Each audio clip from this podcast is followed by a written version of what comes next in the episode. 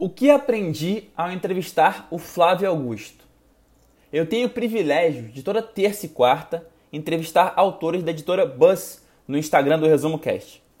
Já passaram por lá feras como Rick Chester, Anderson Cavalcante, Caio Carneiro, Haroldo Dutra Dias, Christian Barbosa, Zé Roberto Marques, Paula Abreu, entre muitos outros.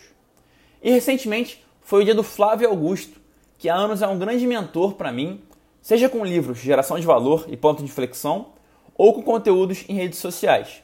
Eu estava especialmente animado para o papo e encarei a oportunidade como também uma maneira de servir ainda mais os seguidores do Resumo Cash e também tirar dúvidas pessoais minhas.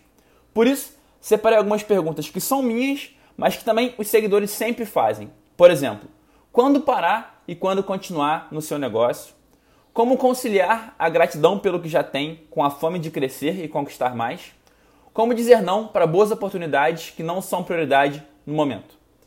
Ele respondeu com maestria. E se você quiser ver tudo, tá lá no IGTV do Resumo Cast, arroba Resumo Cast.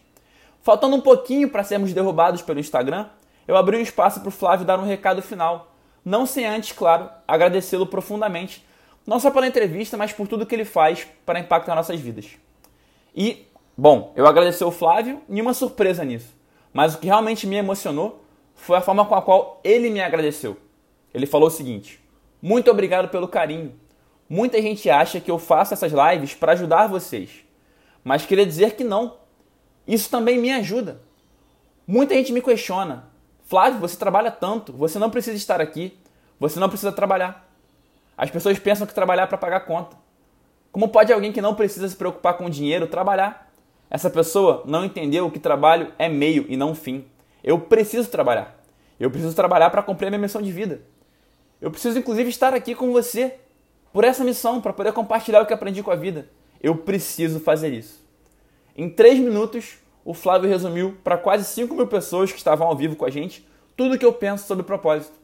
Então, obrigado demais, Flávio, por me permitir ser testemunha do seu propósito e por me ajudar há tanto tempo a realizar o meu. Mais uma vez, obrigado. Hoje sempre, vivendo de propósito.